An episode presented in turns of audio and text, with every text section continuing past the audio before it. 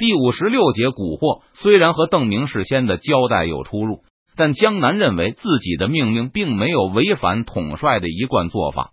他被文安之从奉节军中挑出来跟随邓明后，就发现长官虽然不无缘无故的扰民，但若是关系军队安危的话，也不会手软。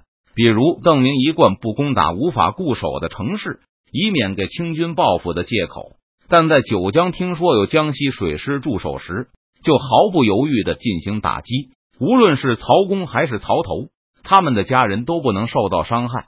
抢 S 劫和杀人都要抵罪。江南只是想保证明军安全，担心这个命令会导致士兵失控，所以特别嘱咐道：若敢伤及人命，莫怪军法无情。在命令手下清除那些敌人可能予以利用的隐蔽所时。江南也将自己的命令和考虑向后传递，紧随其后的是吴保平的部队。见到前面突然火起时，吴保平大吃一惊，以为前方发生激烈战斗，催促船只加快速度追上前军。但很快就有前方的使者赶到，向吴保平汇报了江南的行动。原来如此，听说布什遭遇敌军有生力量后，吴保平提起来的一颗心也放下了。和江南一样，吴宝平也受到了一些骚扰，损失和前军差不多，大概有十个左右甲兵被打起了包。吴宝平身边有几个常备军的军官，他们大多是张黄岩的这军出身。若是放在从前，江南的命令或许会让他们非常不满，因为和张黄岩的教会有很大不同。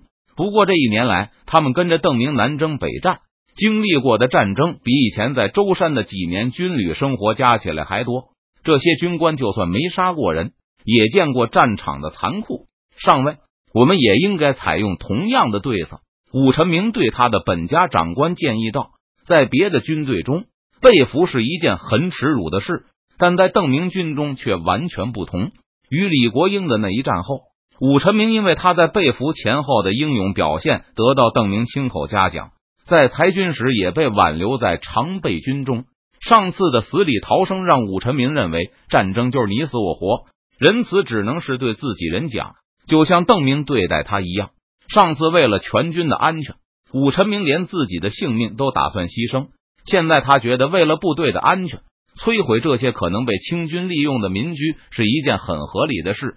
尤其其中的住户还表现出了对明军的敌意。如果达子在这些房屋里藏一门大炮，就可能杀害我军众多官兵。现在没有，未必以后不会拖来一门。而且后军看我们顺利通过后，也会放松警惕。嫩吴保平思索了一番，见周围的几个浙江军官也没有反对意见，就下令采用和前军相同的策略，传令下去。给居民一点时间，让他们带走最值钱的物实，绝对不许伤害人命。在传令兵离去前，吴保平再次强调道：“下达完命令后，吴保平命令使者继续向后赶，把这些情况向中军报告。”邓明得到报告是很久以后的事情了。此时他正指挥着主力从南面逼近扬州，在挺进的时候，邓明率领的主力同样遭到了一些曹公的抵抗。面对人数众多、还拥有骑兵部队的邓明直属，这些曹公的抵抗显得更加不堪一击。并不是每个曹头都像董孝也那样倾其所有组织抵抗的。再说，上万两银子也不是每个曹头都拿得出来的。有些曹头甚至克扣了一部分总督衙门给的军费，带着更多的乌合之众来与明军对垒。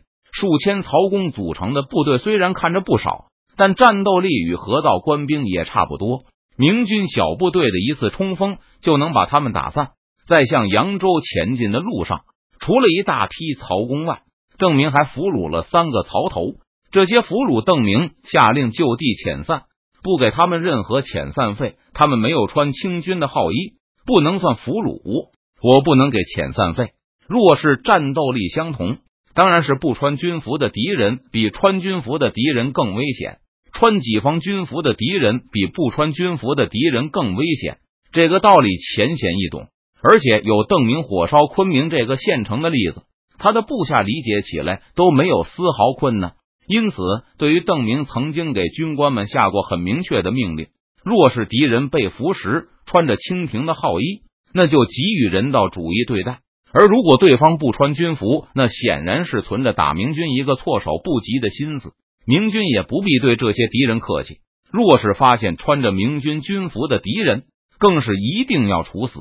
当时任堂还笑称，善于乔装打扮的邓明定下这种政策，简直就是在责备自己以往的行为。而邓明答道：“若是我在昆明被识破，你以为吴三桂会放我一条活路吗？”这次与明军对垒的曹公武装，正是邓明口中更危险的敌人。不过，他并没有严厉处置这些俘虏的打算，因为对方对明军没有形成什么威胁。而且，通过对曹头的审问，邓明觉得他们被清廷利用的成分巨大，所以就宽大为怀，一概释放了。听到吴保平。江南等人的报告后，邓明只是摇头。曹公持械对抗我军，自然是敌军无疑。但河岸两侧的百姓并不一定都是敌人，因为十几个士兵被石头丢中，就放火烧了上千民居，似乎有些反应过度了。可是拍回来的使者替右翼的几位上尉争辩道：“提督明鉴，说不定这是清军的试探。若是我们掉以轻心，他们就会把战兵、弓箭手。”甚至大炮派到这些民房中，对我军发动袭击。邓明也知道右翼的部队兵力稀少，若是侧翼和后路上有成片阻挡他们视野，可供大量清军隐蔽的民居的话，他们会心中不安。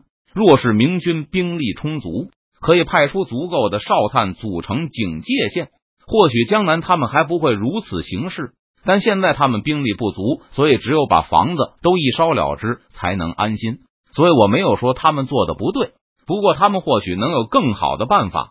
在这个时代，大概只有张黄岩的军队称得上是仁义之师。在军队和百姓的利益冲突中，张黄岩坚定不移的站在百姓而不是他的军队一边。上次邓明听说过的，因为几分银子就杀军士一事，就是很典型的例子。即使舟山军食不果腹、衣不蔽体，张黄岩也从来不允许手下掠夺沿海百姓，不强买强卖。即使是军纪较好的奎东军拉丁征粮，也是难以避免的。或许正是因为这样的原因，张黄岩的实力一直相当有限。追随张黄岩的也大都是真正的智士，不过就算是智士，也希望获得更好一些的对待。邓明在池州赦免那个士兵一事，就让这兵很满意。尽管邓明军中大半是以前的这兵，但对他优先保护军队利益一事也毫无抵触情绪。就连任堂在军队中待久了之后，也变得和在舟山时完全不同，自然而然的开始从军人的角度去看问题。郑成功和张黄岩有很大的不同，在上次的南京之战中。郑成功的闽军就有大量的掳掠行为，比奎东军的军纪还要差不少。部下掠夺民财的行为，郑成功从来没有给予过严厉处分。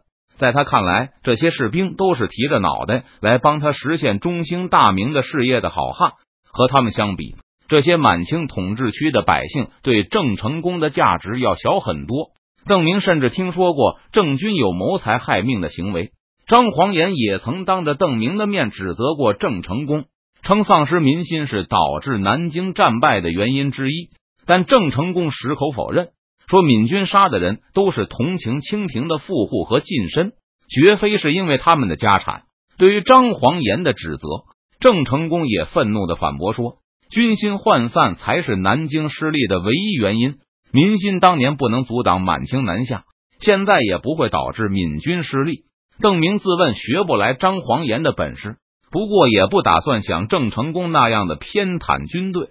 我们这次不打算光复江北，但以后肯定要收复这里。曹公暂时不会是朝廷的属民，但迟早会是我们的一家人。为了军队的安全，有必要使用武力，但应注意尺度。江上尉做的很好，知道不滥烧，只是清除距离河面五十步以内的可供敌人隐蔽的工事。邓明首先给江南的行为定下基调，然后进一步说道：“不过，我以为江上尉可以做得更好一些。要知道，现在曹公完全没有斗志，一触即溃，就是因为他们没有和我军拼死作战的斗志。虽然清军企图用银子收买曹公对抗我军，但曹公也不是傻子，知道命丢了有银子也没有命花了。我们最好不要激起他们对我军的仇视。回去对江上伟他们说，要向沿河的百姓宣传，所有他们被烧毁的房子，我长江提督邓明都会赔偿。一间茅屋值不了几两银子吧？就算十两好了，我加倍赔偿他们。每个房子被烧的人，我都给他们二十两银子的安家费，再加五两银子的食物补贴。遵命！使者大声应是，向邓明敬了一个礼，转身快速离去了。每户二十五两银子。等使者走后，木坛忍不住叫起来：“一千户就是二万五千两银子，这一路烧下去，怕不是要赔个十万两银子？恐怕不止。虽然我给了他们补贴，不过恐怕还要开粥厂。”放火搞不好还会死人，我也得给抚恤。最后二三十万两银子恐怕跑不了。不过这笔银子又不是我出，罪魁祸首是漕运总督、扬州知府和盐商们。他们看起来很有钱啊，能一口气拿出五十万两银子收买曹公，想必他们多交五十万两军费赔偿也是交得出来的。邓明冷冷的说道：“还有惩罚性赔偿，让他们知道。”用这种办法对抗我军，不是不需要付出代价的。在江南的使者来之前，林启龙曾经派过来一个求和使者。当时邓明军费赔偿要求只是一百万两银子，现在看起来还需要追加。董孝野的五百人被认为比较有战斗，和另外两个曹头一起被布置在扬州附近协助官兵防守。听说前方的阻击部队纷纷被明军击溃后。扬州城下的曹公们士气更是一落千丈。董孝也一眼没看见，就有几十曹公开小差逃走了。他们已经不想要董孝也的一百两银子了。虽然将来可能会被清算，但多活一天是一天。而且董孝也也未必能活着回去。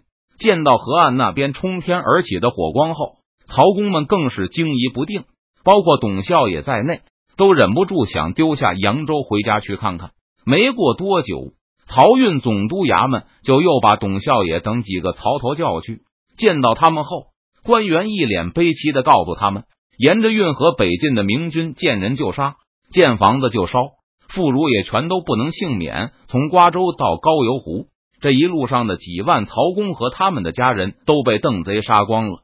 现在运河里满满的都是尸体，邓贼把还活着的人抓起来，逼着他们打捞尸体。好让船只能够同行。官员还告诉这几个曹头，他们的家更是被明军洗劫一空，妻妾都被明军抢走，孩子也被剁碎了扔进河里。此事千真万确，都是河道官兵亲眼所见。几位魏国破家总督大人也是感佩不已，一定会为你们向朝廷。后面官员说的什么，董孝也已经听不见了。